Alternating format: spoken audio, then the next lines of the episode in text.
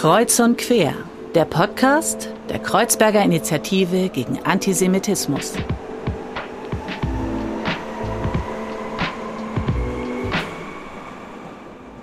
Hallo und herzlich willkommen zur zwölften Folge von Kreuz und Quer. Mein Name ist Falle und ich darf euch wieder durch die heutige Folge begleiten. Und heute sprechen wir mit wirklich einem tollen Gast, äh, der uns zugeschaltet ist aus dem fern, aber dank Technik sehr nahen Heidelberg. Und zwar Yasemin Soljo. Hallo Yasemin.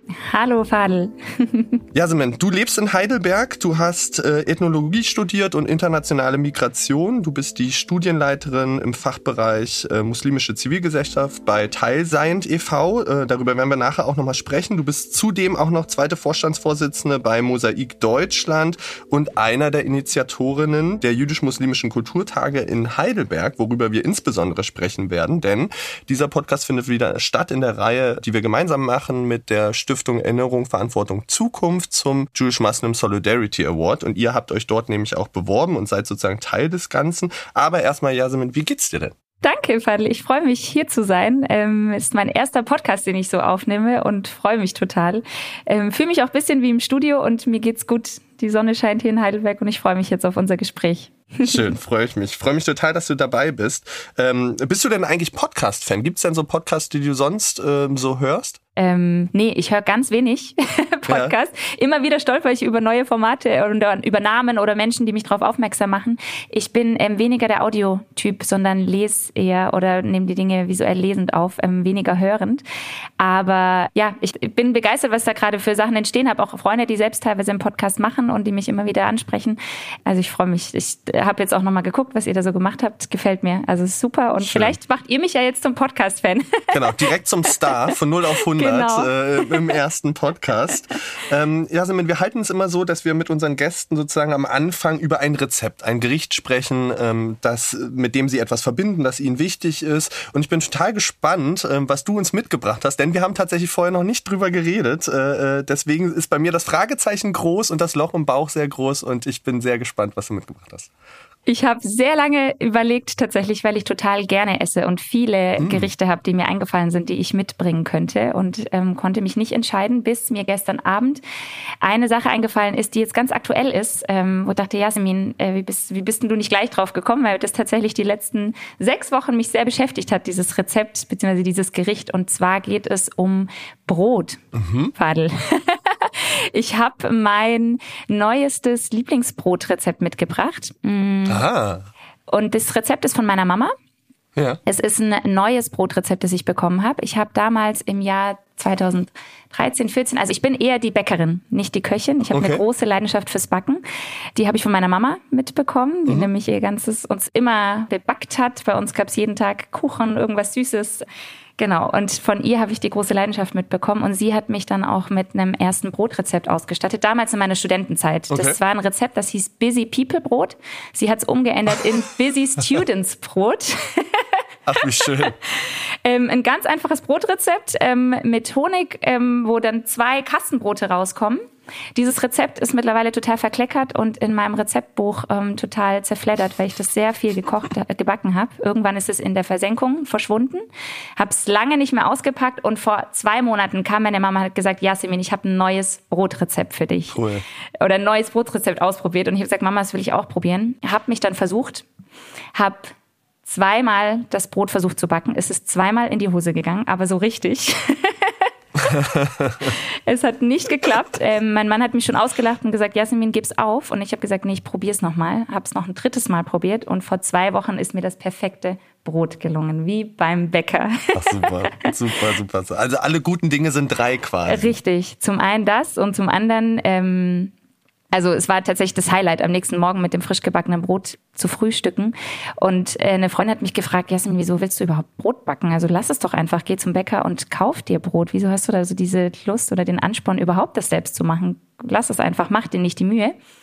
Aber gerade deswegen, Brot scheint sowas Einfaches zu sein und trotzdem ist es doch so schwer zu backen und vor allem das so lecker mm. hinzukriegen, dass es wie beim Bäcker schmeckt und nicht wie so, naja, oft selbstgemachte Brotsachen äh, mag ich nicht so sehr, weil die entweder stark nach Hefe schmecken oder der Geschmack einfach mm. nicht so ist wie beim Bäcker. Und ähm, diese Ansporn ist doch so hinzukriegen, selbst zu wissen, was man reingetan hat und dann dieses selbstgemachte Brot zu essen. Das ist bei so einem einfachen Gericht äh, wie jetzt Brot, das ist ja nicht mein richtiges Gericht, aber da hat es mich dann doch gejuckt und es ist echt ein schönes Gefühl, dann sein eigenes Brot zu essen. Und für mich eine große Herausforderung, weil das tatsächlich doch was ist, was total viel Zeit braucht. Ja. Also es braucht immer wieder, lässt du zwei Stunden gehen, dann musst du den Teig wieder umdrehen, dann musst du in drei Stunden wieder hin, den Teig nochmal umdrehen. Also diesen Prozess, das zu begleiten, tatsächlich auch da dran zu bleiben und dann am Ende die große Überraschung, nach 24 Stunden, ist es was geworden oder ist es nicht geworden? Ja, zweimal ist es in einer riesen Enttäuschung geendet und jetzt beim dritten Mal war es der große Erfolg schafft ja vielleicht auch so ein bisschen Resilienz bei einem selber und Frusttoleranz, wenn man dann sozusagen immer warten muss, 24 Stunden. Ist aber auf jeden Fall, finde ich, wirklich ein toller Beitrag zu den Gerichten. Und wenn ihr als ZuhörerInnen ähm, die Gerichte gerne oder die Rezepte gerne nachkochen wollt, dann schaut gerne auf unsere Instagram-Seite. Dort posten wir alle unsere Rezepte. Dort findet ihr in den Highlights sozusagen die ganze Sammlung aller Rezepte, aller Gäste. Und da werdet ihr auch das Brotrezept von Yasemin finden, das wir dort eben hochladen werden und ihr dann nachkochen könnt oder nachbacken könnt. Und ähm, wir wünschen euch da ganz viel Glück, dass es auch schon beim ersten Mal gelingt. äh, ähm, und sozusagen Yasemin für euch äh, die Trial-and-Error-Phase überlebt und äh, ausprobiert hat.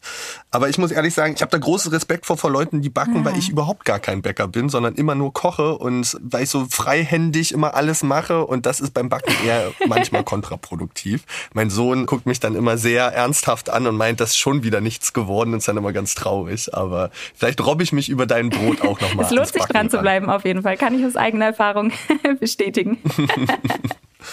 Jasmin, du hast schon über deine Mutter gesprochen, die ja eine wichtige Rolle in deinem Leben natürlich spielt, weil es deine Mutter ist. Ähm, was ich ganz spannend fand, so in der Recherche, als ich mich mit dir auseinandergesetzt habe, ist im Prinzip die Welten, die bei dir zu Hause so ein Stückchen aufeinandertreffen, aufeinanderkommen, ähm, was glaube ich sehr spannend ist. Und zwar deine Mutter mhm. ist Schweben und katholisch und dein Vater ist kurdisch-muslimisch.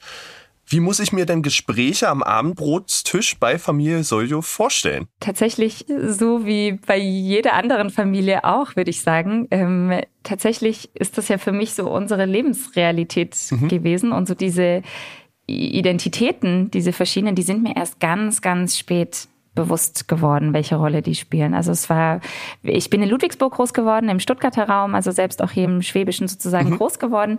Meine Mama ist in der, Nähe, also die, ihre Eltern kommen aus der Nähe von Ulm, äh, Tiefschwäbischen. Das heißt, wir haben bei uns zu Hause so ein bisschen diesen schwäbischen Slang oder diese, diese Klang ähm, bei, bei, uns in der Familie auch zu Hause. Wir sprechen ähm, Familiensprache bei uns zu Hause ist tatsächlich Deutsch, aber fließen ja. dann immer wieder doch, doch mal ein türkisches Wort ein von meinem Papa, das er mit einwirft, reden ja über Gott Gott und die Welt, ich glaube, das ist tatsächlich, spielt so für unseren Alltag in, in den Gesprächen oder in dem, was wir tun, äh, wird, ist das nichts, was die ganze Zeit bewusst ist oder was präsent ist, so diese unterschiedlichen Identitäten. Das wird, mhm. ja, ja. Wie, wie hat dich das denn vielleicht aber trotzdem ein Stück weit geprägt, ähm, hinsichtlich auch von Aufwachsen, von auch sich damit auseinandersetzen? Weil du meintest sozusagen erst mhm. relativ spät ist dir das auch so ein Stück weit bewusst geworden. An welchem Punkt ist dir das vielleicht bewusst geworden? Und gab es auch Momente, wo du vielleicht selber auch Fragen mhm. hattest oder angeeckt bist? Wo ich das tatsächlich sehr stark reflektiert habe, war das, wo ich Deutschland verlassen habe und ein Jahr in der Türkei gelebt habe und dort diese Frage nach mhm. Identität ganz stark rausgekommen ist, weil ich dort auf einmal, je nachdem, mit wem ich unterwegs war, in der mit ähm, kurdischstämmigen Menschen war ich dann die Kurdin. Ah, hier, ihr Vater kommt aus einer kurdischen Familie, ihr Vater kommt aus Malatya. Aha. Für uns äh, bist ein kurdisches Mädchen, bist eine kurdische Frau. Dann für andere wiederum, ah, dein Papa kommt aus der Türkei, da war erstmal so unwichtig, woher, äh, türkisch äh, in der Türkei aufgewachsen. Du bist eine Türkin. Und dann wiederum andere, ah, in Deutschland, deutsche Mama, ja, dann ganz klar Deutsch. Also eher durch die Zuschreibungen von außen wo ich dann angefangen habe, Moment mal, äh, woher hm. kommen denn die und wieso, wieso überhaupt Kurdisch? Das war für mich eine ganz spannende, also für mich eine ganz neue Erkenntnis, überhaupt auch das erstmal. Also aus der Türkei stammender Vater, aus einer kurdischen Familie. Ich habe erst ganz spät realisiert, was meine Großeltern eigentlich, ja. dass die eine andere Sprache sprechen und das nicht Türkisch ist, was ich da höre. Und dann irgendwann, was reden ja. die da eigentlich? Ah, Kurdisch. Bis ich das dann realisiert habe, da war ich ähm, 19 tatsächlich, wo ich das das erste Mal so richtig für mich verinnerlicht habe. Wir sind in, in Deutschland, also wird deutschsprachig wurden wir großgezogen. Tatsächlich hat sich die türkische Sprache bei mir noch am stärksten durchgesetzt. Also ich hab, ähm, kann mittlerweile ganz gut auch Türkisch reden, mit meiner Familie mich gut verständigen. Die gesamte Familie meines Vaters lebt halt in der Türkei. Das heißt, der familiäre Bezug ist dorthin, ist tatsächlich sehr, sehr stark auch noch. Hm. Sind aber natürlich hier groß geworden. Wir sind immer zu unseren Großeltern von mütterlicherseits, ähm, zu Weihnachten, zu Ostern. Das waren natürlich die großen Feiertage, die wir gefeiert haben. Zugleich war es aber selbstverständlich auch die muslimischen Feiertage zu feiern. Je älter wir wurden, haben wir die dann auch, deren Relevanz quasi oder deren Wichtigkeit haben wir dann selbst auch einfach nochmal ähm, stärker realisiert als Kinder. Hier sozialisiert in Deutschland war klar, das sind wir sehr nah tatsächlich auch an der christlichen Kultur groß geworden, aber immer mit einer starken muslimischen Identität mhm. auch. Und mhm. Ich habe dann später meine Mama gefragt, Mama, wie war das denn damals? Habt ihr euch irgendwie verabredet mit meinem Papa? Habt ihr das zuvor besprochen, euch irgendwie geeinigt, wie ihr das handhaben wollt mit, mit ähm, der Religion, mit der Sprache? Und hat sie gemeint, nee, Jasmin, da gab es nichts zu klären. Das war völlig einfach. Wir hatten eine gemeinsame Wertehaltung. Mhm. Irgendwie hat das immer funktioniert. Ähm, da gab es nie Klärungs- oder Diskussionsbedarf. Es war ich hatte immer das Gefühl, solange ich wusste, ihr seid glücklich und seid ihr selbst und könnt ihr selbst sein in dem, was ihr tut. Das war immer so der Marker, an dem sich quasi beide Elternteile orientiert haben. Zugleich war es aber auch klar, dass wir mit einer muslimischen Identität groß werden. Also wir alle drei Kinder sind muslimisch erzogen, muslimischen Glaubens. Mhm. Ja, und mehrheitlich aber natürlich, meine Mama war zu Hause, die, sie war unsere erste Bezugsperson daheim und äh, drei muslimische Kinder großzuziehen als nicht muslimische, ja. katholisch sozialisierte Mama. Das ist immer wieder das, wo Menschen fragen, wie hat das funktioniert? Und ähm, wenn ich dann meine Mama ja. frage, wie hat das funktioniert, dann sagt sie, es war die gemeinsame Wertehaltung, ja, die das möglich gemacht hat. Total schön. Ich finde gerade auch sozusagen, dass das so natürlich erscheint, ne? so ein natürlicher mhm. Prozess war, ähm, den auch deine Eltern da gemeinsam miteinander gefunden haben und auch mit euch gefunden haben und da auch sozusagen das Wertschätzende gegenüber der beiden sozusagen Identitäten, Kulturen, mhm. ähm, finde ich wirklich total schön und schön auch zu hören, dass das so funktioniert hat und so zusammengeführt hat. Ich bin ja ein ignoranter Berliner. Ich bin sehr verhaftet in dieser Stadt. Ähm, habe natürlich auch schon andere Orte in Deutschland besucht, aber tatsächlich noch nicht Heidelberg. Gib uns doch vielleicht mal einen Einblick, wie sieht es denn generell so in Heidelberg Richtung Pluralität, Diversität der Gesellschaft äh, ähm, aus? Äh, hier die Stadtgesellschaft in Heidelberg. Genau. Mhm.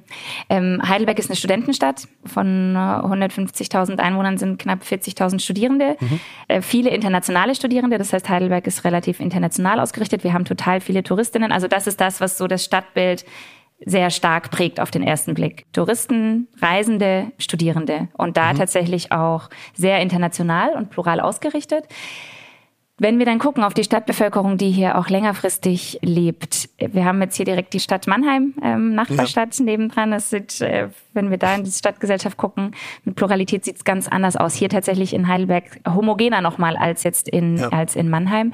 Sehr junge, junge Menschen, deswegen ist Pluralität scheinbar so im ähm, ersten Blick was total Normales. Ähm, die vielfältige Stadtgesellschaft offen, willkommen.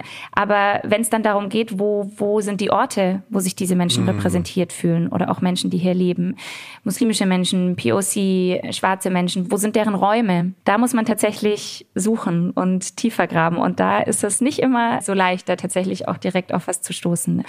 Und ja, gerade wenn wir jetzt auch auf muslimische Gemeinden gucken, zum Beispiel, mh, mm, haben wir zwei hier, aber die sind nicht sichtbar im Stadtbild. Die sind, wenn wir jetzt hier jemanden fragen würden, wüsstest du, wo hier die, wo ist hier die nächste Moschee es wissen viele erstmal gar nicht überhaupt, dass es hier ja. eine gibt in Heidelberg. Und dann auch die Frage, wo ist die denn? Wo finde ich die? Wo, wo spielt sich hier dieses, das muslimische Leben ab? Da ist dann das nächste Fragezeichen. Das, hm. ja, da muss man suchen, quasi, bis man darauf stößt. Darauf werden wir, denke ich, auch nochmal im Verlauf des Gesprächs so ein Stück weit äh, mhm. zu sprechen kommen, weil ihr ja auch mit Teil sein genau ja an diesen Fragen arbeitet, ein Stück weit auch von Sichtbarkeit, Repräsentanz, äh, Forum schaffen.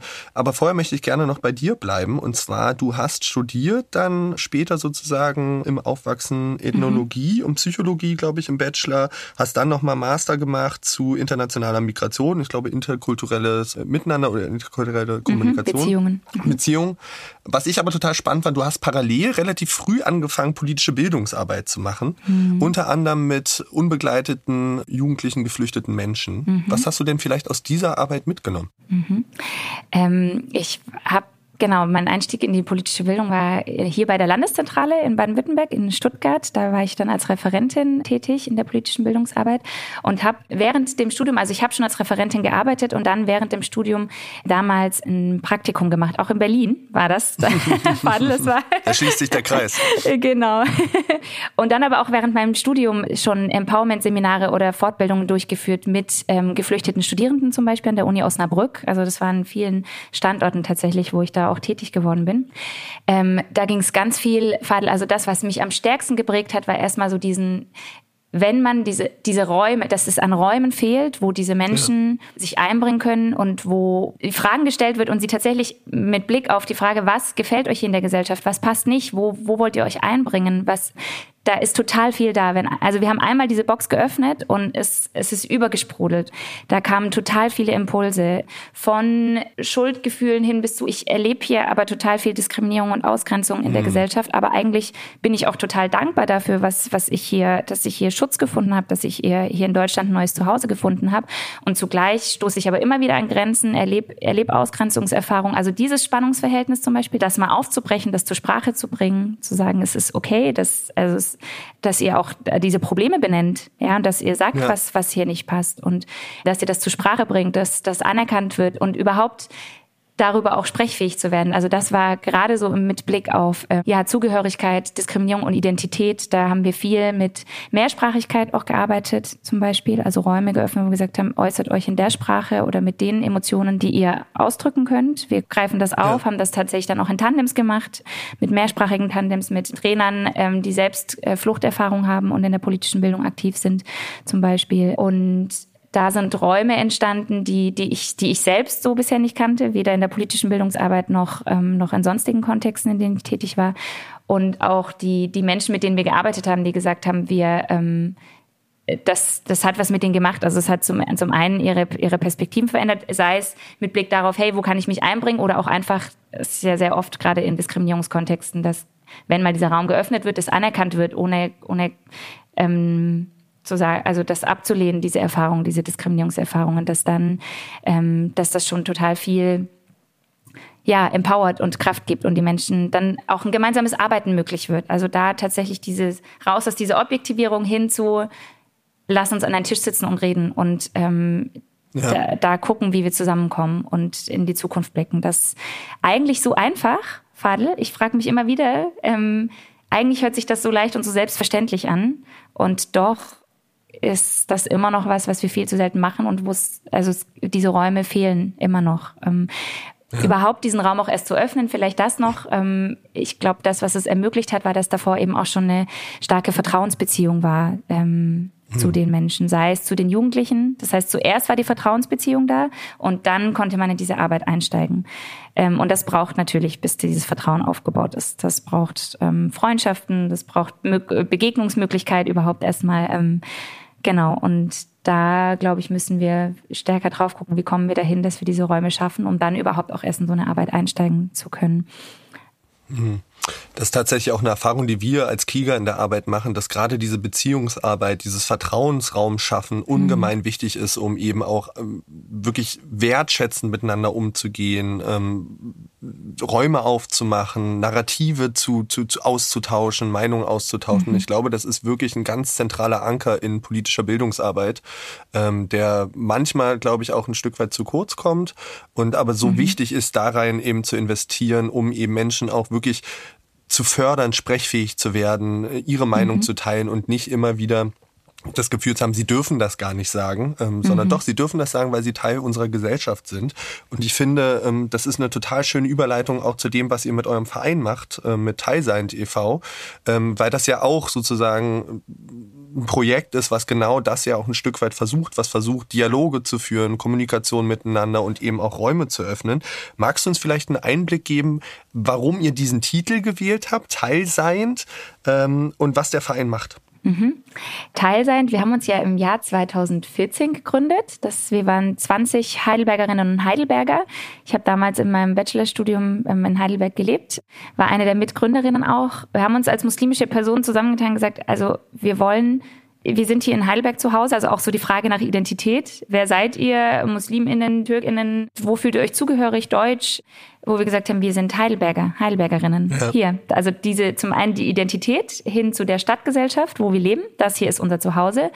Und dann direkt auch die Brücke, okay, es ist unser Zuhause, ähm, hier ist unsere Stadt, wir wollen mitgestalten. Es kann nicht sein, dass unser Umfeld ohne uns, ähm, ja, ohne uns ähm, sich entwickelt. Also wir wollen hier zum einen Dienst leisten, also zum einen, wo können wir uns einbringen, welche Bedarfe gibt's hier in der Stadt und was wollen wir, was können wir dazu beitragen ähm, und zum anderen auch, wir, wir gehören hier dazu und wir wollen sichtbar werden und das auch nach außen tragen und dass wir zu dieser Stadtgesellschaft gehören. Und dann war das, was bringt das am besten zum Ausdruck, diese, diese Motivation, diesen Impuls? Ähm, haben wir lange überlegt, Teil werden, das mhm. ist es nicht, weil es ging nicht irgendwo hinein, sich zu integrieren oder irgendwo erst reinzufinden, sondern wir sind schon da. Ähm, das wollen wir jetzt aber sich ja. dann, genau. Ging auch nicht um Teilhaben, weil das ist zu sehr ja. nehmen. Ähm, ja. Es war nur dieses Nehmen. Wir wollten auch diese Perspektive des Gebens reinbringen und dann haben wir gesagt, wir kreieren einfach unseren eigenen Begriff, unser eigenes Wort, das das zum Ausdruck bringt. Teil seiend im Sinne von geben und nehmen. Wir sind schon Teil dessen, wir bringen uns ein, wir nehmen uns die Räume und lasst uns gemeinsam gestalten. Das ist die Motivation, die dahinter steckt. Ein Wort, das wir bis heute noch nicht im Duden finden, aber womit wir tatsächlich bis heute, ähm, ja, sorgt immer wieder auch dieses darüber stolpern. Ich glaube, das ist ein ganz schöner Moment und zeigt, ja, also wir lieben auch immer noch unsere eigene Wortschöpfung, weil es so schön diese Motivation zum Ausdruck bringt. Und ja, vielleicht führt ja eure mhm. Arbeit dazu, dass es sich im Duden wiederfindet, weil ich finde gerade dieses Bild von, ganz oft wird eben darüber gesprochen, wir müssen Menschen befähigen äh, zu partizipieren, aber sie sind ja, ja schon da und das finde ich irgendwie ja. hat eine unglaubliche Stärke zu sagen, wir sind ja da, wir wollen diese Räume auch gerne besetzen und im ja. positiven Sinne äh, ähm, sozusagen darauf zu blicken. Ähm, Du hast schon gesagt, das ist sozusagen eine Gruppe von äh, jungen Musliminnen ne, ähm, aus verschiedenen auch Gemeinden, die dort zusammengekommen mhm. sind, verschiedene Gruppen. Ähm, welches Bild begegnet dir denn oder begegnet euch ganz oft so in Gesellschaft von Islam und Muslime? Mhm. Homogenisierend, eine Frage, die uns ganz oft gestellt wird, ist so, ja, wo gehört ihr denn dazu? Wer seid mhm. ihr? Mhm. Also so dieses, diese Frage, dieses Bedürfnis, das zu kategorisieren und irgendwie in eine dieser Schubladen, die es ähm, rund um das Thema Islam gibt, einordnen zu können. Und da ist von Anfang an äh, diese Vielfalt, die wir selbst eben auch repräsentiert haben, ähm, von jung bis alt, also tatsächlich auch nicht nur junge Menschen, sondern es waren auch ältere Menschen dabei, total säkular positionierte Musliminnen, mhm. wenn wir jetzt überhaupt mit diesen Begriffen spielen wollen, eigentlich ähm, ja konservativ, liberal, säkular, das sind ja auch wieder gesellschaftliche Narrative und Bilder, die dahinter stecken. Aber tatsächlich haben, waren das Einzelpersonen, die dieses gesamte Spektrum abgedeckt haben. Die, das Einzige, was wichtig war oder was die Menschen vereint hat, war, dass sie sich selbst in ihrer Selbstzuschreibung als muslimisch definiert haben, mhm. was auch immer das heißen mag, in all ihrer Vielfalt. Und ich glaube, diese Heterogenität, das zum einen selbst anzuerkennen, also unter uns, auch in dieser Gruppe von 20 Menschen, die völlig unterschiedlich positioniert sind, ganz unterschiedliche Perspektiven auf die Welt haben, da überhaupt mal zusammenzukommen und das auch selber zu realisieren, ah, so kann man muslimisch sein auch verstehen. So, so kannst du deinen Glauben leben. Ich lebe ihn ganz anders. Und trotzdem haben wir doch die gleiche Motivation und das gleiche Ziel. Und das ist, glaube ich, auch gesamtgesellschaftlich immer noch die große Herausforderung, das anzuerkennen. Also nach innen, innerhalb der eigenen Community, als auch gesamtgesellschaftlich muslimisch sein, das, die gelebte Glaubenspraxis des Islam, die sieht vielfältig aus. Und da auch, ich glaube, das ist was, womit wir auch immer stark arbeiten. Wir sprechen vom muslimischen Leben, von der muslimischen Glaubenspraxis und nicht von irgendwelchen islam-theologischen Positionierungen. Das spielt überhaupt gar keine Rolle in unserer Arbeit, hm. sondern dazu sagen, die gelebte Glaubenspraxis ist unterschiedlich und da dafür Räume zu schaffen und dass das auch zugelassen wird, gesamtgesellschaftlich als auch innermuslimisch. Mm, das ist glaube ich, so die große, eines der großen Bedürfnisse gewesen, auch zu sagen, wir wollen dieser Vielfalt Raum geben und Kontroversität auch Raum geben damit. Mhm. Da sind wir dann auch relativ schnell so bei dieser politischen Bildungsarbeit gelandet. Was ist eigentlich, äh, also wir wollen als Muslime Akteure sein. Auch das ja. war, glaube ich, gerade mit Mosaik Deutschland e.V., so die Geschichte auch mit unserem anderen Verein, da war immer sehr stark Muslime als Zielgruppe oder Menschen mit mhm. Migrationsgeschichte mhm. als Zielgruppe. Wir schaffen es, die abzuholen, wir schaffen es, die anzusprechen. Und dann irgendwann auch der Switch, Moment mal, es braucht auch Muslime in der politischen Bildung als Akteure. Es reicht nicht nur als Zielgruppe ja. angesprochen und ja. abgeholt zu werden. Und das, ja, muslimisches Leben äh, oder Musliminnen als Akteure in der Gesellschaft, ich glaube, das ist immer noch leider ähm, immer noch was, was viel zu selten sichtbar wird oder ja, gesehen wird. Ja, ich glaube, das ist auch total wichtig hinsichtlich von Repräsentanz, um auch so viel Identifikationsfläche wie möglich zu schaffen ne? und eben genau diese Themen auch zu positionieren wir haben ja in Deutschland immer wieder diese Debatte um, gehört der Islam zu Deutschland? Äh, ähm, ganz mhm. prominent ja äh, nach dieser Rede von dem ehemaligen Bundespräsidenten Christian Wulff, äh, wo diese Debatte ja ganz massiv aufflammte. Wie seht ihr eigentlich die Debatte als ja wirklich AkteurInnen, die sich für Gesellschaft einsetzen, mhm. die politische Bildungsangebote machen, die mit verschiedenen Zielgruppen zusammenarbeiten und sich selber ja auch aus verschiedenen Gruppen zusammensetzen, wie du gesagt hast, also mhm. also diese Vielfältigkeit mhm. abdecken. Ähm, wie geht's euch immer, wenn diese Debatte neu aufflammt? Fadel, tatsächlich würde ich sagen, die Debatte läuft, ich will jetzt nicht sagen, sie läuft an uns vorbei, ja. aber es ist zumindest eine Debatte, die unsere praktische Arbeit ehrlich hm. gesagt gar nicht berührt. Äh, die Frage stellt sich für uns, also die ist für uns schon lange beantwortet. Gehört der Islam zu Deutschland, ja oder nein? Ähm, für uns, also aus, dieser, aus diesem Verständnis, wir gehören selbstverständlich dazu, also teilseiend. Da gibt's nicht erst noch irgendwas, wo teil zu werden oder teil zu integrieren oder so. Das ist schon längst Realität. Die Frage ist jetzt nur, wie gehen wir damit um? Sowohl wir Muslime selbst, als auch gesamtgesellschaftlich. Also diese und da auch, also ich glaube, zwei Dinge, die für uns da wichtig sind, auch in unserem Handeln. Zum einen zu sagen, es geht nicht mehr um, also wir bleiben nicht mehr bei diesen Debatten und beim Reden. Es ja. gibt so viel zu tun in unserer Gesellschaft. Wir haben hier so viele Herausforderungen. Ähm, bei uns angefangen in der Stadt. Wir haben einfach geschaut, was gibt's, wo wollen wir aktiv werden und haben angefangen zu tun. Und diese Debatten berühren tatsächlich unser aktives Handeln hier nicht. Wir setzen mhm. unsere Projekte um. Wir sind im Diskurs mit der Stadtgesellschaft, auch in Land und Bund mittlerweile. Es wird so viel geredet. Ich glaube, das ist auch einer der Punkte. Wir müssen endlich wegkommen von diesen Diskursen rund um Islam und muslimisches Leben und immer wieder diese Tische, wo gesprochen wird und gestritten wird und wo es vor allem um Selbst Positionierung und immer wieder ja, wo einfach viel zu viel beim gesprochenen Wort, also wo viel zu viel geredet mhm. wird, anstatt tatsächlich mal ins Handeln zu gehen und zu sagen, wir fangen jetzt an, aktiv zu werden. Kannst du ein Beispiel machen für Herausforderungen, die ihr gesehen habt oder Lehrstellen, die ihr gesehen habt und die ihr dann versucht habt anzugehen? Ja, ein ganz konkretes Beispiel eines unserer Herzensprojekte auch, das wir schon lange haben, ist, sind die Heidelberger interreligiösen Ferien mhm. zum Beispiel. Also Kinder- und Jugendarbeit. Außerschulische Kinder- und Jugendarbeit, auch angetrieben von der politischen Bildung, äh, politische Jugendbildung. haben geguckt, hier in Heidelberg, wir sind Teil auch ähm, eines städtischen Gremiums des interreligiösen Dialogs, aber der wird nur unter Erwachsenen geführt. Ah.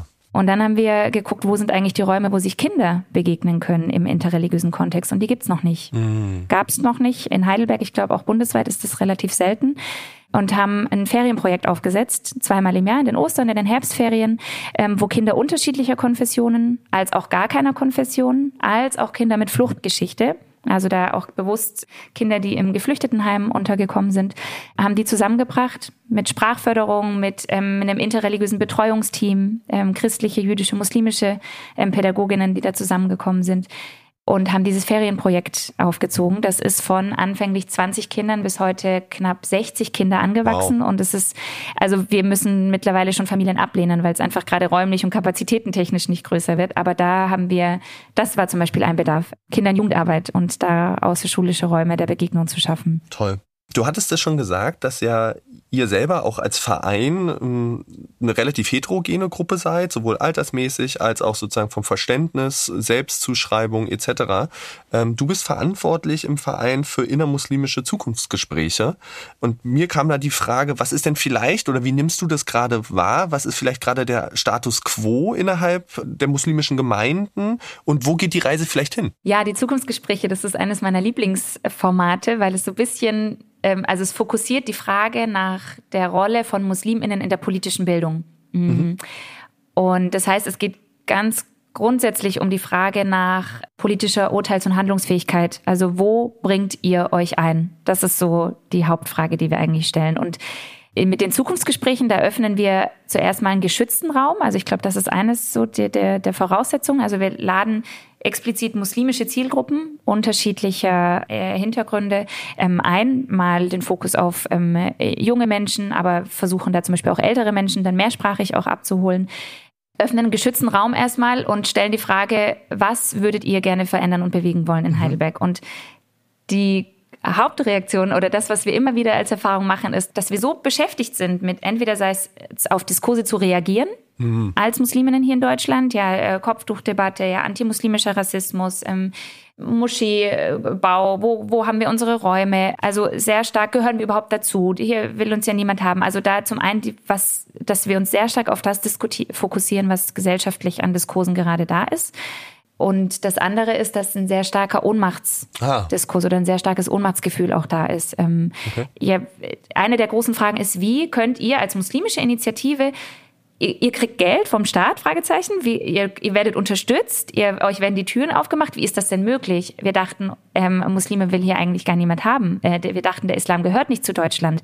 Macht ihr das? Also wie wie kann das funktionieren? Das ist einmal immer wieder ein großer Überraschungsmoment. Ist da auch manchmal so eine Skepsis mit dabei ja. oder? ja. ja. Also auch tatsächlich Skepsis vor allem deswegen, weil das Verständnis teilweise noch fehlt, das grundlegende Verständnis. Wie funktionieren ja. die Förderstrukturen? Was heißt es, wenn wir Geld von einem staatlichen Mittelgeber kriegen? Ähm, heißt es, dass äh, dann das Ministerium die Agenda vorgibt und wir nur quasi machen müssen, was die wollen? Oder haben wir tatsächlich, können wir darüber unsere eigenen Ziele umsetzen?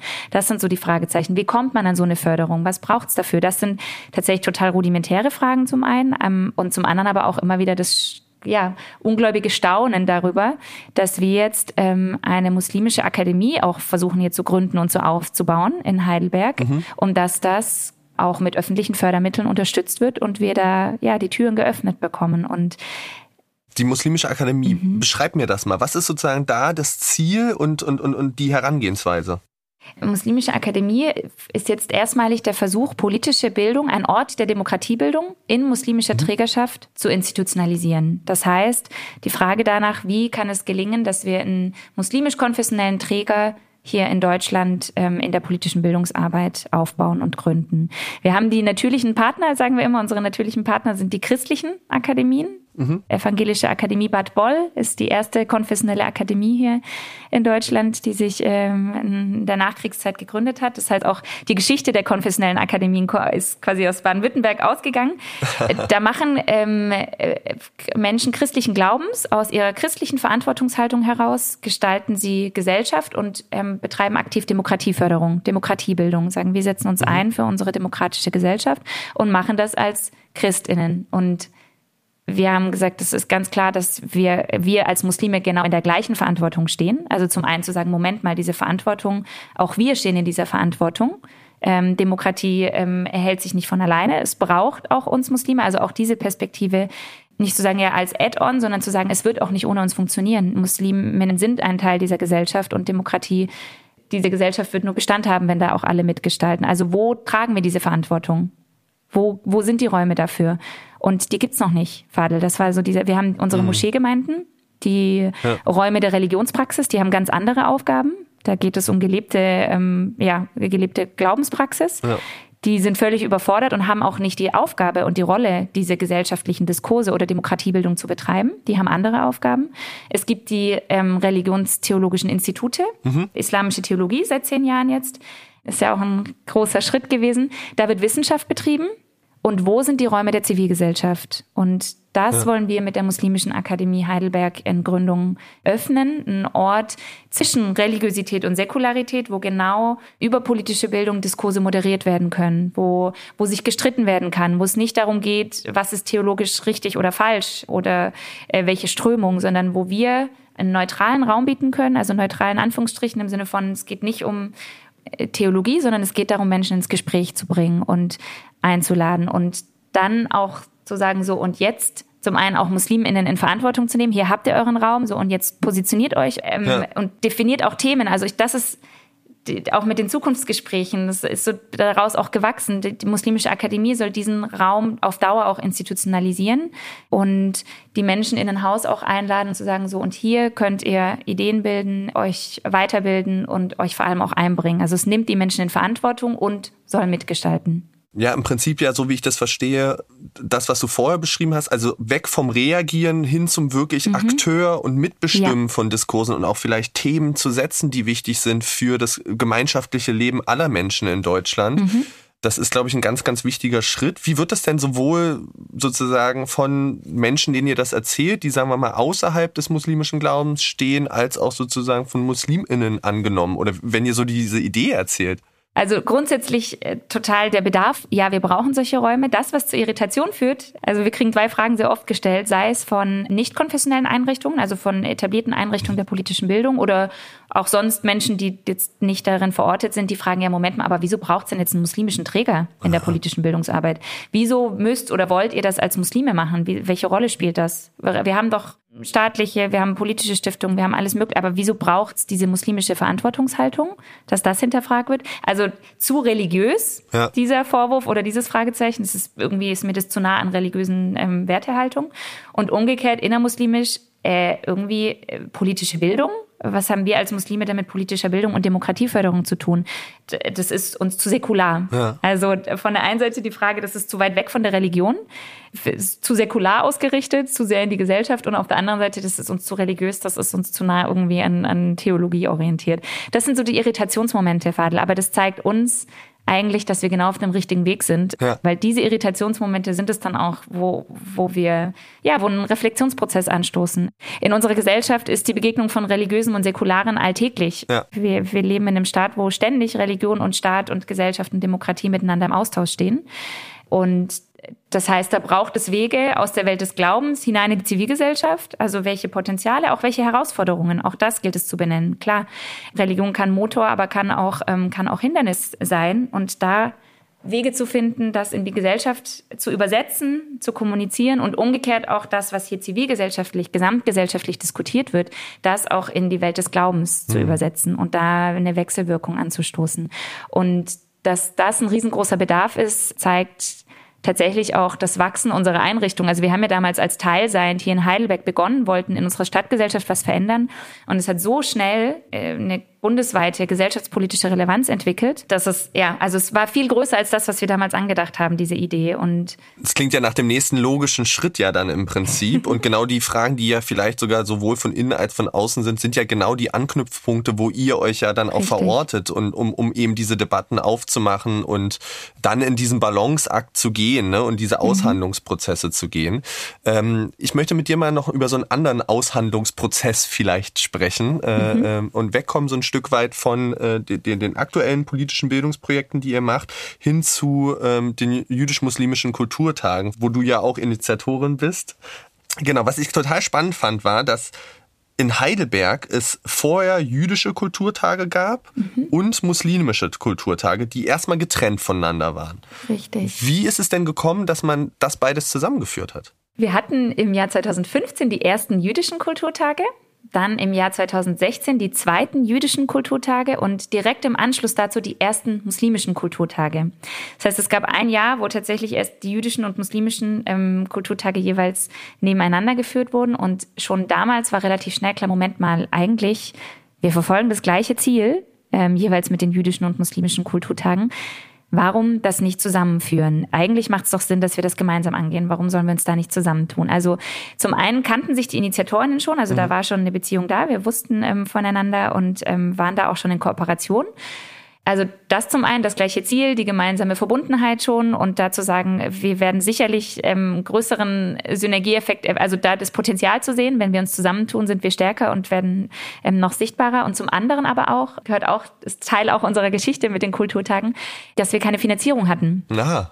Okay. Und trotzdem als InitiatorInnen oder als Menschen, die dahinter standen, gesagt haben, wir wollen diese Kulturtage weiterführen und nicht untergehen lassen, egal ob wir jetzt eine Finanzierung haben oder nicht.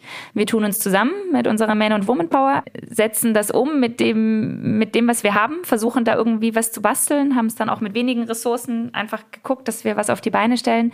Und es hat tatsächlich funktioniert und haben im Jahr 2017 dann die ersten jüdisch-muslimischen Kulturtage durchgeführt, die wir seitdem auch unabhängig von der Finanzierungslage jährlich ähm, fortgesetzt haben. Also da steckt vor allem auch das Engagement, das persönliche Engagement der einzelnen InitiatorInnen drin, wo wir alle gesagt haben, wir, wir stehen dahinter, ob wir das jetzt finanziert kriegen oder nicht, ist erstmal egal, wir, wir wollen das. Und diese Initiatorinnengruppe tatsächlich existiert auch bis heute. Wir arbeiten bis heute eng zusammen im Austausch und ja, es ist eine ganz, ganz wertvolle Freundschaft und Verbundenheit auch mittlerweile entstanden. Wenn ich jetzt in Heidelberg bin, zu den jüdisch-muslimischen mhm. äh, jüdisch Kulturtagen und sozusagen durch die Stadt gehe und äh, mich dafür interessiere, was kann ich dann in den Tagen erleben? Kultur Und politische Bildung.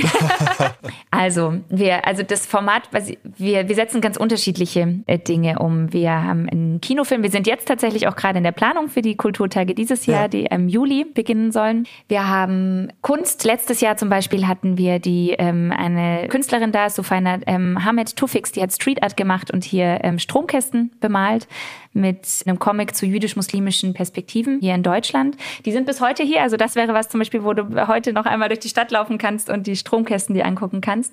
Wir waren letztes Jahr, werden auch dieses Jahr wieder auf der Sommerbühne des Karlsruher Bahnhofes, einer der Mitinitiatoren, also eine Kultureinrichtung. Wir sind ja in der Kooperation eine muslimische Initiative, also wir als muslimische Akademie, die Hochschule für jüdische Studien, eine Wissenschaftseinrichtung, dann der Kulturhaus Karlsruher Bahnhof, Kultureinrichtung etablierte ja. und ähm, Stadt Heidelberg Stadtverwaltung, die das quasi auch nochmal aus Verwaltungssicht mitstärkt und unterstützt. Im Kulturhaus, im, im Karlsruher Bahnhof haben wir ähm, eine Lesung durchgeführt oder ein Konzert. Mhm. Dieses Jahr soll dort auch ein Poetry Slam stattfinden. Mhm. Wir haben eine Kooperation mit einem großen Urban Art Street Festival hier, wo äh, Fotoworkshop, Filmworkshop, also ganz unterschiedliche cool. Dinge. Wir hatten auch ein Kindertheater mal. Also wir versuchen tatsächlich mit unterschiedlichsten Formaten ganz viel, also junge Menschen, kulturaffine Menschen mit anzuziehen. Es führt dann dazu, dass Leute, die sagen, ich gehe gerne ins Theater oder ins Konzert im Karlsruher Bahnhof, mhm. die kommen dann, weil sie den Karlsruher Bahnhof kennen, aber hatten noch nie Berührung mit Themen oder mit jüdisch-muslimischen Perspektiven mhm. zum Beispiel. Das heißt, die werden an neue Themen rangeführt, während wiederum andere Menschen, die eher dann aus der jüdischen oder muslimischen Community kommen, die sagen, ah, das spricht mich thematisch an, ich fühle mich da abgeholt, aber vielleicht noch gar keinen Bezug hatten zum, zum Veranstaltungsort Karlsruher Bahnhof oder sonst eigentlich nicht in, ins Theater gehen mhm. und dann zum ersten Mal quasi auch die Räume, die Kulturräume betreten. Also das ist das, mhm. wo diese ganz spannende Begegnung dann auch stattfindet und die, ja, und Diskussionen dann. Ja als jemand, der da sehr viel Arbeit reinsteckt und man hört das, glaube ich, sofort, für den das wirklich ein Herzensprojekt ist. Ähm, was sind denn so Momente vielleicht, die dir besonders hängen geblieben sind im mhm. Rahmen der Kulturtage? Mhm. Ein Highlight war tatsächlich letztes Jahr eine Fachtagung, oder nee, das war vor zwei Jahren, im Jahr 2017, hatten wir eine Fachtagung ähm, zu jüdisch-muslimischen Allianzen hier durchgeführt mit KooperationspartnerInnen und Freundinnen aus, aus ganz Deutschland tatsächlich. Also es waren viele Menschen, die selbst entweder jüdisch oder muslimisch positioniert waren und sich ähm, eingebracht haben. Und da ist ein ganz toller Raum entstanden, ähm, auch ein geschützter Raum. Es war, ähm, ja, wir konnten miteinander ins Gespräch kommen auf eine Art und Weise, die für alle so wertvoll war, dass sie gesagt haben, wir, wir sind so dankbar für diesen Raum, wir brauchen das öfters. Bitte lasst uns so weiter zusammenkommen, weil äh, Verletzlichkeit gezeigt werden konnte. Mhm. Also wir waren ähm, Kiga, auch ähm, der Vishisarje war hier, ähm, von äh, Ausarten ähm, waren Laila und Julia da aus München. Also wir hatten ganz viele GästInnen ähm, vom Yalta-Magazin, von also Menschen, die sich einbringen und wir konnten hier in, zwar auch noch eine Präsenzveranstaltung, das vermisse ich, das hoffe ich, dass das bald wieder möglich wird. Es kommt wieder. Genau. ähm, wo so eine tiefe Verbundenheit ähm, entwickelt werden konnte oder aufgebaut werden konnte, die bis heute auch anhält. Also das sind ähm, keine Kooperationen gewesen, das sind mittlerweile auch Freundschaften und Beziehungen, auf die man sich verlassen kann. Und das ist total wertvoll. Also das als ein Highlight und das andere tatsächlich in diesem Street Art Prozess, das würde ich auch gerne noch kurz erzählen, weil mich das sehr ja, geprägt gern. hat. Letztes Jahr, wo Sufaina hier war, ähm, und wir die Stromkästen bemalt oder sie die Stromkästen bemalt hat. Das war ganz tolle Erfahrung, weil sie, wir waren ja quasi draußen in der Stadtgesellschaft. Wir haben Street Art umgesetzt und rein in die Stadt gebracht, offen. Und sie saß an den Kästen an unterschiedlichen Orten auf der Straße und hat sie bemalt. Ich habe sie immer wieder begleitet. Wir saßen da zusammen vor diesen Kästen und die Menschen sind darüber gestolpert. Das sind Leute, die wir vielleicht mhm. nicht hätten erreichen können über eine Veranstaltung. Die wären nicht in eine Diskussionsveranstaltung gekommen ja. oder in eine Filmvorführung. Die waren auf dem Weg zur Arbeit, sind am Bahnhof entlang gelaufen, haben da muslimische Personen sitzen sehen, haben sich den Stromkasten angeguckt und da sind ganz spannende Gespräche entstanden und Reaktionen. Entweder total bruskiert. Dürfen Sie mit so einem Inhalt hier überhaupt ähm, so einen Stromkasten okay. bemalen? Äh, mit sowas auch noch, mit so einem Unsinn? Und äh, wieso malen Sie jetzt hier was Religiöses hin? Ich will das nicht sehen. Also tatsächlich auch so, also entweder sich total konfrontiert fühlen davon, ja. von, den, von den Inhalten rund um Religion oder dann die Überraschung jüdisch-muslimische Kulturtage ah, geht's nicht um Krieg? Ist das mal was Friedliches? Wollt ihr, äh, ich habe nur den, ja, dann Nahost, Israel, Palästina. Ist es überhaupt möglich, so ein Projekt gemeinsam umzusetzen? Ja. Und da, also diese Gespräche ähm, haben mir zum einen gezeigt, wie, wie wichtig das auch tatsächlich nochmal ist, was wir machen. Und wir haben es nicht lösen können. Viele, manche Menschen sind total sauer gegangen oder haben, ja, haben, haben beschimpft oder sind, ja, haben ihre aber da was angestoßen zu haben. Also die Leute sind nach Hause und haben irgendwas, sei es auch nur Ärger, auch dann haben sie was mitgenommen ähm, und was, was hängen bleibt. Und ich glaube, diese Wirkung von den Stromkästen, also rein in die Stadtgesellschaft und da Leute abzuholen, die man sonst nicht erreicht, das war ähm, eine sehr prägende Erfahrung und dort die Gespräche an den Stromkästen. Ähm, ja, ich kann mir auch vorstellen, ich sehe mhm. immer wieder Menschen, wir sitzen ja hier am Bahnhof, ein Stromkasten ist direkt ja. hier am Bahnhof. Ich sehe immer wieder Menschen, die davor stehen bleiben, entweder kritisch oder begeistert, je nachdem. Auch das war dann die andere Reaktion, sei es muslimische Menschen, sei es ähm, auch, wir haben auch einen Stromkasten in der Nähe von einer Geflüchtetenunterkunft, wo dann auch Menschen vorbeigekommen sind, die, die sich so gefreut haben, dass ihre, ihre Perspektiven, ihre Identität dort repräsentiert wird, öffentlich, in einem städtischen Raum, auf einem Stromkasten der Stadt Heidelberg. Also auch die Videos gemacht haben, die gefragt haben, toll, ähm, wie, wie, dass ihr das hier macht, wie kam, wie kam das dazu? Ähm, also die Reaktionen beiderseits und die Gespräche, das war was, was sehr geprägt hat. Und das ist das, glaube ich, auch, was die Kulturtage ausmacht und so wertvoll macht für ja. uns alle. Und dass es eben weitergeht als diese klassischen Veranstaltungen, sondern wirklich so im öffentlichen Raum auch stattfindet, ne? Und immer Richtig. wieder und es auch etwas ist, was bleibt. Richtig. Und dadurch eben die Leute immer wieder Anlass haben, das zu reflektieren und drüber nachzudenken. Ich möchte ganz kurz nochmal zurückgehen zu diesem Bild, äh, ähm, das du gerade beschrieben hast. Und zwar dieses Bild von Jüdinnen und Musliminnen, kann das denn zusammengehen? Mhm. Ähm, du hast es gerade beschrieben, es sind Freundschaften entstanden, wirklich auch tiefe Verbundenheit im Rahmen des Fachtags, aber auch eben im Entstehen dieser ähm, Kulturtage. Warum glaubst du, gibt es eben dieses Bild, dass, dass beides nicht zusammenpasst und eben genau welche Rolle spielt vielleicht auch der Nahostkonflikt und mhm. eben diese Wahrnehmung des Nahostkonflikts? Mhm. Also ich denke, dass dieses Bild vor allem deswegen existiert, weil wir immer ähm, unseren Blick außerhalb Deutschlands auf die Diskurse richten, also auf das, was außerhalb von Deutschland passiert, mit Blick auf jüdisch-muslimisches Zusammenleben. Und das ist, glaube ich, was uns gut gelingt oder was eines unserer Hauptziele auch ist oder Grundsätze im Rahmen der Kulturtage. Wir fokussieren uns auf jüdisch-muslimisches Leben hier in Deutschland. Mhm. Wir wissen natürlich, dass, dass ähm, an anderen Ecken der Welt ähm, auch andere Dinge passieren, aber das bringt uns gerade nicht weiter. Unser Wirkungsbereich, unser Verantwortungsbereich, das, was unsere Lebensrealität ausmacht, ist hier. Ja. Und das ist auch was ganz stark mit Blick auf den Islamdiskurs. Wir werden nicht weiterkommen mit Blick auf die Frage nach muslimischem Leben in Deutschland, wenn wir die ganze Zeit ins Ausland blicken. Und das zu lösen und zu sagen, wir fokussieren uns auf unser Zusammenleben hier in Deutschland, das ist ein gemeinsames Grundverständnis oder ein Grundwert, auf den wir uns geeinigt haben im Rahmen der jüdisch-muslimischen Kulturtage. Das heißt, wir machen nicht den Nahostkonflikt zum Thema. Wir haben keine Veranstaltungen, die sich irgendwie um, um Palästina oder Israel drehen. Wir gehen auch nicht so stark zurück in die Geschichte oder wenn wir in die Geschichte zurückgehen, dann immer mit dem Bezug zu heute. Welche Relevanz hat das für uns heute? Ja. Das heißt, im Hier und Jetzt zu bleiben, in unseren Lebensrealitäten, in unserem Wirkungsbereich, das ist einer der Grundsätze, den wir versuchen umzusetzen mit den Kulturtagen und der leider immer noch, ja, ähm, zumindest in den gesamtgesellschaftlichen Diskursen sehr schwer ist durchzusetzen, weil immer wieder doch der Blick dann außerhalb hm. ähm, von Deutschland gerichtet wird und was passiert dort und wie positioniert hm. ihr euch dazu hm. und ich denke, wir, also wir werden in diesen Fragen nicht weiterkommen, wenn, wenn uns, wenn wir ständig den Blick nach außerhalb unserer eigenen Grenzen richten, sondern hm. müssen da hinkommen tatsächlich auch zu äh, weil, also dieses Hierbleiben in Deutschland bedeutet ja auch anzuerkennen, es geht um, um BürgerInnen hier in Deutschland. Also auch so diese, das hängt ja ganz stark auch so mit diesem, mit dieser Fremdmarkierung. Ja. So, ihr gehört eigentlich doch, identifiziert ihr euch doch mit Palästina oder mit Israel. Ähm, so diese, dass das stärker gemacht wird. Dieses Wir und als, ihr Genau, auch, ja. richtig. Ja, als dieser Bezug zu, zu unserem Zusammenleben hier in Deutschland. Und ja, wenn wir das überwinden, ich glaube, dann kommen wir einen Schritt weiter. Auch einer der Ansätze mit den Kulturtagen ist ja, dass wir nicht auf die dass wir versuchen, ressourcenorientiert und potenzialorientiert ranzugehen. Das heißt, wir machen Antisemitismus und antimuslimischen Rassismus nicht explizit mhm. zum Thema. Mhm. Das sind nicht die Schwerpunkte unserer Veranstaltungen, sondern wir gucken erstmal auf jüdisch-muslimisches Zusammenleben und seine Selbstverständlichkeit, also das auch erstmal anzuerkennen. Jüdinnen und Musliminnen leben seit Jahrzehnten friedlich zusammen hier in Deutschland. Ja. Vielleicht nicht miteinander immer, manchmal auch als vielleicht einfach nur nebeneinander, aber mehr oder weniger konfliktfrei. Es sei denn jetzt, wir haben in den letzten Wochen gesehen, ähm, dass es leider äh, ja nicht immer so ist, aber dann auch geprägt sehr stark eben durch die Diskurse oder Konflikte von außerhalb, die reingetragen werden. Mhm da erstmal auf dieses Selbstverständliche zu gucken und dann implizit wird natürlich antimuslimischer Rassismus und Antisemitismus immer zum Thema, weil es prägt ja auch unsere Lebensrealitäten. Aber da nicht das als Titel zu nehmen und zu sagen, jetzt gucken wir mal und wir reden darüber, sondern erstmal zu sagen, jüdisch-muslimische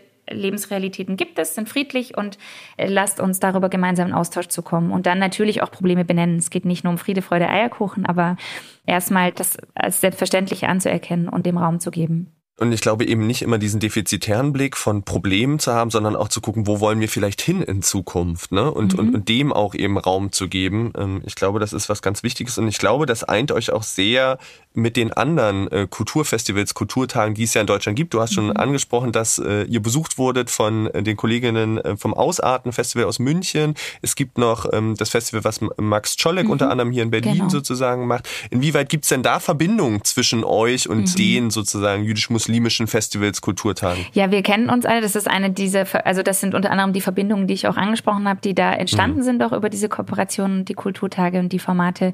Ähm, wir kennen uns alle untereinander. Wir sind uns uns verbunden, auch tatsächlich persönlich. Und das führt dazu, dass wir tatsächlich auch bundesweit, also immer wieder zusammenarbeiten ähm, in unterschiedlichen Formaten. Auch ähm, jetzt mit den Tagen der jüdisch-muslimischen Leitkultur haben wir auch in Heidelberg was umgesetzt im Rahmen des bundesweiten Festivals von Max Czolek. Also wir kennen uns persönlich als auch in institutionell, dann je nachdem und haben jetzt ja im Rahmen der, der Diskurse um den Nahostkonflikt und der Ausschreitungen ja auch einen gemeinsamen Brief veröffentlicht. Wir lassen uns nicht trennen, dieses gemeinsame Schreiben, wo wir uns auch als in Deutschland verortete Akteure, die zu jüdisch-muslimischem Leben arbeiten und ja, da schon lange ja auch aktiv sind, sei es als Einzelpersonen oder mit unseren Festivals und Einrichtungen, uns das auch wichtig war, da nochmal ein Zeichen zu setzen, zu sagen, Leute, wir, zum einen geht es nicht darum, sich zu positionieren unter irgendwelche, ja, dass ähm, hier Jüdinnen und MuslimInnen in Deutschland dafür verantwortlich zu machen, was dort passiert.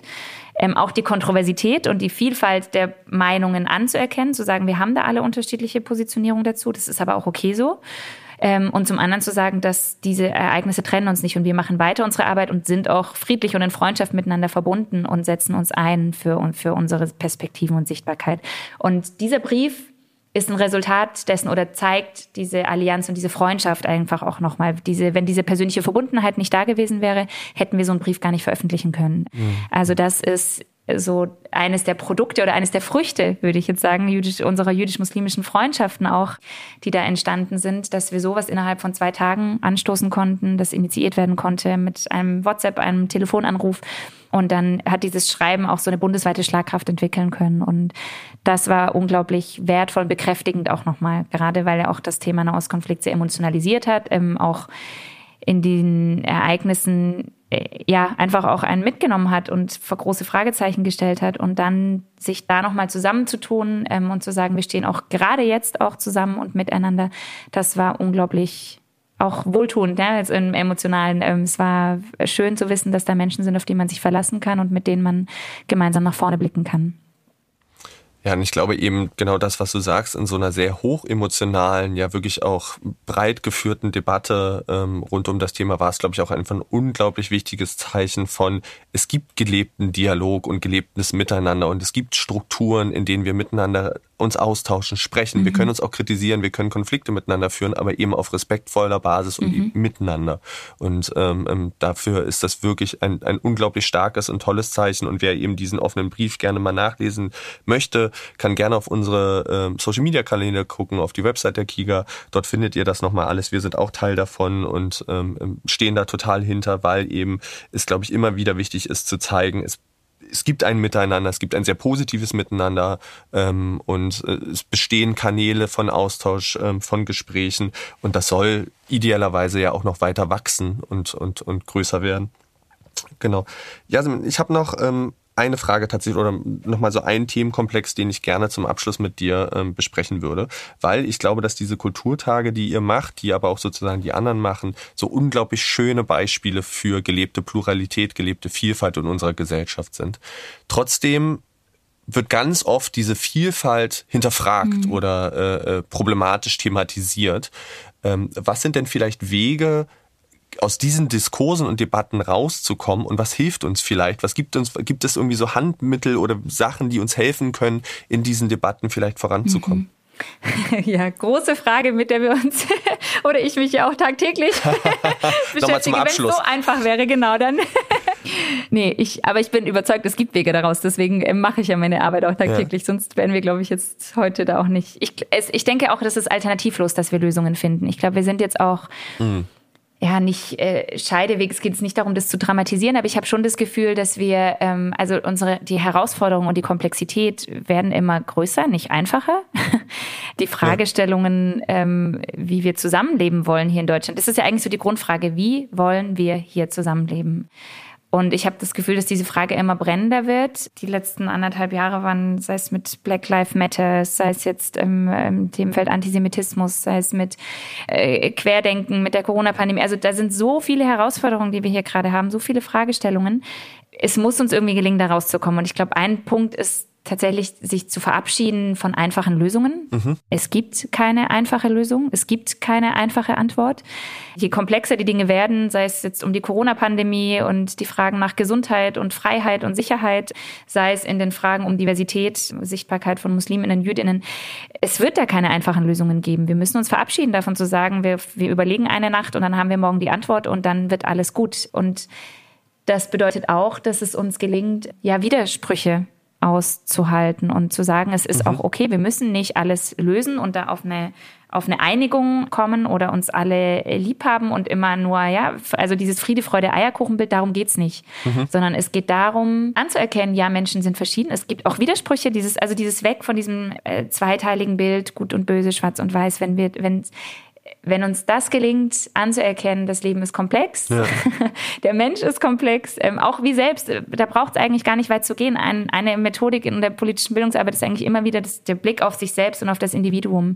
Wir sind nicht einfach und immer wieder entdecken wir auch in unserem eigenen Leben und in unserem eigenen Verhalten Widersprüche. Ähm, das ist völlig normal. Und das dann zuzulassen zu können, ja. bei sich selbst, das fällt einem dann oft leicht. Da kann man ein Auge zudrücken, ja, ja, ist doch, äh, Widersprüche, ist doch egal, äh, gehört doch dazu, dass man mal heute so und morgen so oder sich, aber das dann bei anderen Menschen zuzulassen, da fällt uns das dann schwer. Und einer, also das, was ich immer, was für mich selbst auch immer wieder wichtig ist zu realisieren, eigentlich, wir leben hier in Deutschland ja auf einer Basis ähm, mit, mit unserer Grundordnung, mit unserem Grundgesetz. Das Schöne ist, dass das uns einen Rahmen bietet, worin wir tatsächlich auch diese Widersprüche Raum geben können. Ja. Ähm, wir müssen, ich muss nicht verstehen, warum die andere Person so lebt, wie sie lebt. Und ich muss es auch nicht gut finden. Auch das ist, glaube ich, ist, weil viele Menschen damit Pluralität, ja, aber äh, ich, heißt das jetzt, ich muss alles toll finden? Heißt das jetzt, ich muss mich mit allem identifizieren? Ähm, ich muss alles nachvollziehen können? Nein, musst du nicht. Das ist es muss nicht sein. Es ist, kannst auch das blöd finden, kannst auch sagen, ich kann das nicht nachvollziehen. Es ist mir unverständlich, warum diese Person so lebt oder warum sie so handelt, wie sie handelt.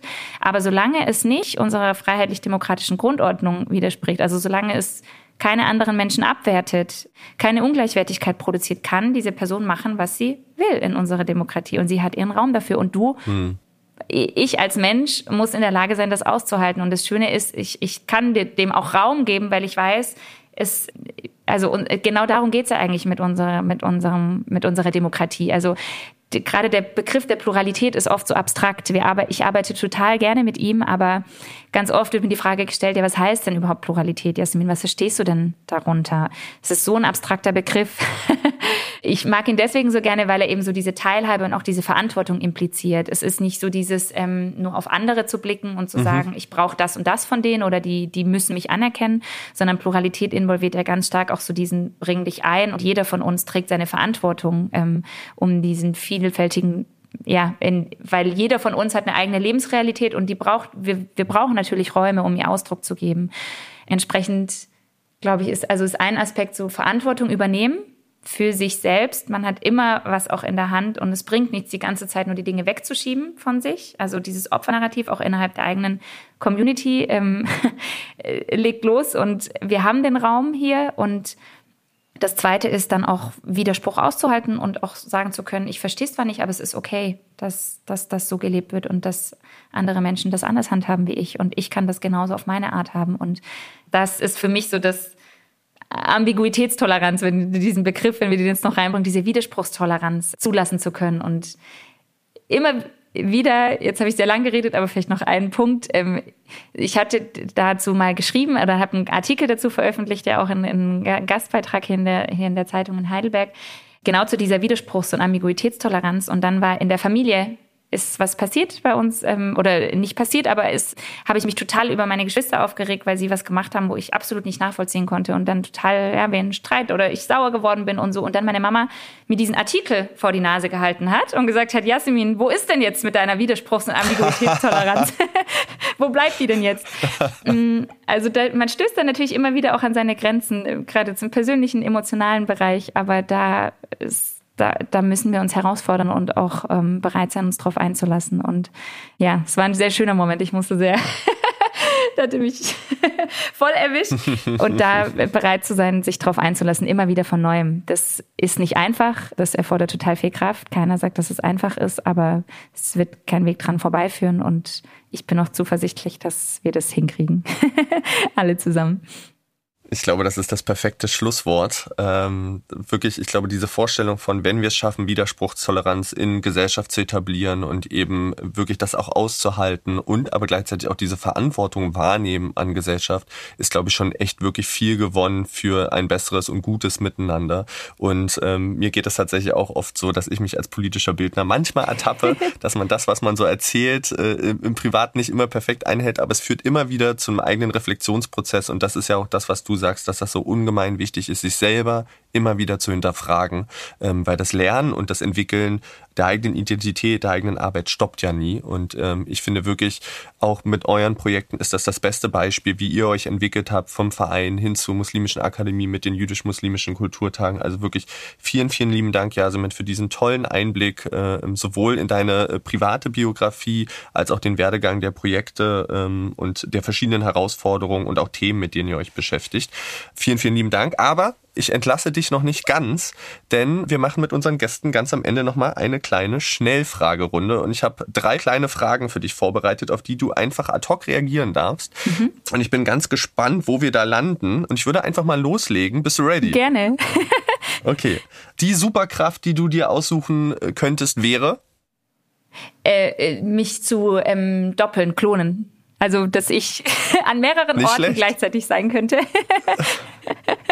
Spricht für die viele und tolle Arbeit, die du machst. Glaube ich, wäre nicht ganz schlecht, noch ein paar mehr Jasmin sozusagen auf der Welt zu haben. Das äh, würde, glaube ich, in Heidelberg für viel Energie sorgen. Ähm, zweite Frage. Wir beide hatten ja schon im Vorgespräch drüber gesprochen und wir können das ja auch für die ZuhörerInnen transparent machen. Mhm. Und zwar scheint sowohl in Heidelberg als auch in Berlin die Sonne und es ist unglaublich warm. Das heißt, wir gehen mit starken Schritten auf einen wirklichen Sommer zu. Mhm. Daher wollen wir ein bisschen Sommervibes reinbringen in die Schnellfragerunde und meine zweite Frage wäre, was ist denn dein Lieblingseis im Sommer? ich liebe Eis essen. Ich ähm, im Sommer, wenn es geht, jeden Tag drei Kugeln. Das ist mein Liebling.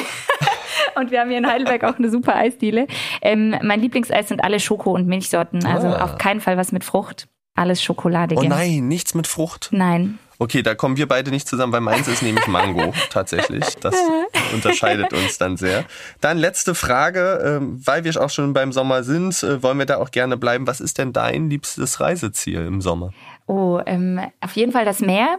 Mhm. Ich mhm. gehe sehr gerne tatsächlich auch in die Türkei. Ich reise gerne in die Türkei ähm, und ich reise gerne ans Meer und da in alle Länder, wo es Meer gibt.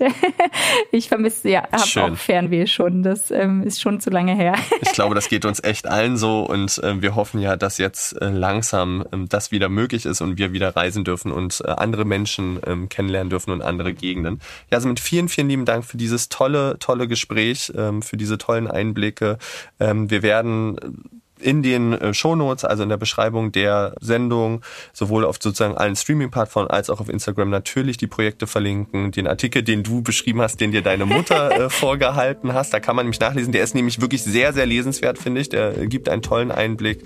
Euch wirklich alles Gute für eure tolle Arbeit und dir alles Liebe und euch, liebe Zuhörerinnen. Vielen lieben Dank fürs Zuhören wieder. Vielen lieben Dank, dass ihr wieder bei sozusagen einer Stunde mit dabei wart in diesem tollen Gespräch und wir hören uns wieder in zwei Wochen dann zum nächsten nächsten Podcast Kreuz und Quer. Ciao.